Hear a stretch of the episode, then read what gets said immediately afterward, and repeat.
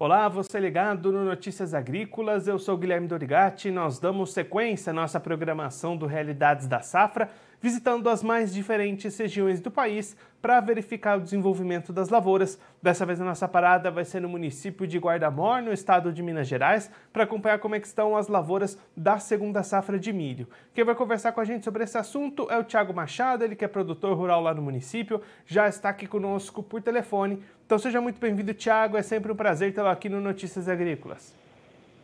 Obrigado a todos, muito obrigado pela oportunidade. Tiago, conta pra gente como é que estão as lavouras de milho por aí. O desenvolvimento vinha bem até ter um corte nas chuvas, né? Isso, no início foi, foi espetacular a safrinha. Estava desenvolvendo bem, sem doenças. Tinha um pouco de operação de carrinho, a gente vai melhorando o manejo, vai conseguir controlar com variedades resistentes. Mas uns 30 dias para cá a chuva cortou. E os milhos foram plantados primeiro, vai ter uma produtividade nos 40, 50 sacos por hectare. Mas os milhos que foi plantado aí final de fevereiro está sofrendo muito. Agora que está todo ano, está complicado. Viu? E aí, Tiago, olhando para as previsões, para os mapas, deve ter chuva aí na região nos próximos dias? Essa situação deve continuar? Como é que vocês estão vendo essas previsões? Pelas previsões que a gente está acompanhando, só se for alguma chuva muito passageira, não tem previsão nenhuma para a região ali do, do oeste do estado.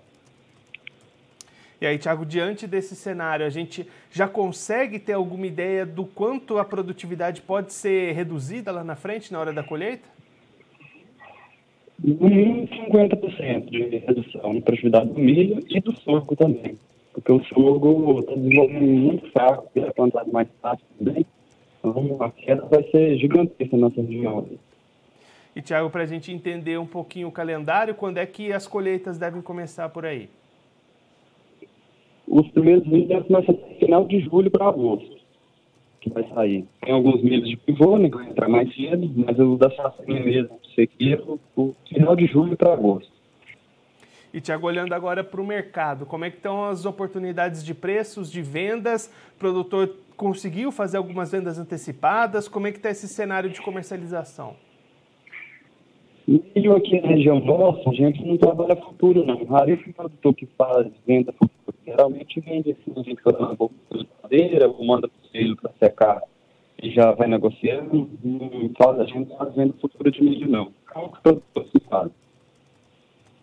E, Tiago, para a gente encerrar avançando um pouquinho a nossa conversa, como é que está nesse momento a preparação e o planejamento do produtor para a próxima safra, safra 22-23, né, custos de produção altos, falta de produtos, como é que vocês estão se organizando ali para essa próxima temporada?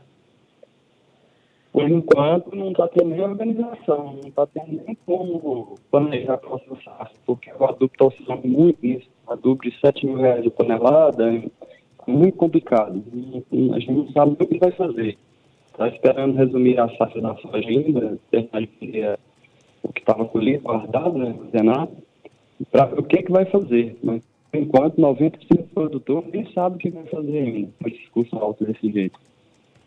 Tiago, muito obrigado pela sua participação, por ajudar a gente a entender um pouco melhor esse cenário, essa realidade das lavouras por aí. Se você quiser deixar mais algum recado ou destacar mais algum ponto para quem está acompanhando a gente, pode ficar à vontade. Muito obrigado pela resposta aí, nossa. Né? Tomara que venha alguma chuva, né?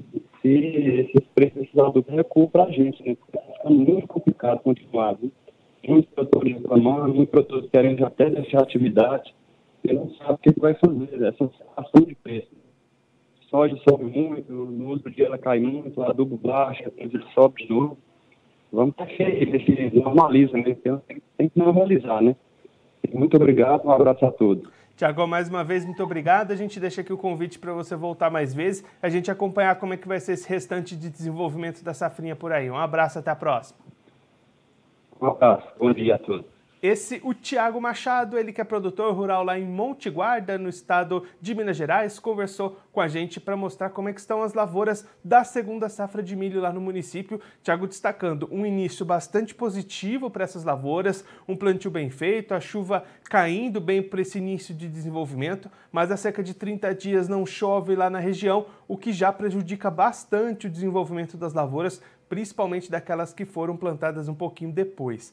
A perspectiva já é de 50% a menos na produtividade esperada lá para o município. Os produtores bastante preocupados, tentando a colheita deve começar no final de julho para o começo de agosto, mas essas perspectivas não são positivas. O Thiago comentando que as previsões não mostram chuvas para os próximos dias lá na região, o que tende a ir piorando cada vez mais essa situação que já é bastante complicada para essa safrinha de milho lá nessa região de Minas Gerais. O Thiago também comentando que para a próxima safra, temporada 22-23, produtor bastante perdido nesse momento, sem ter uma direção, não buscando compra de insumos, muita gente pensando até em abandonar as atividades em função dos altos custos.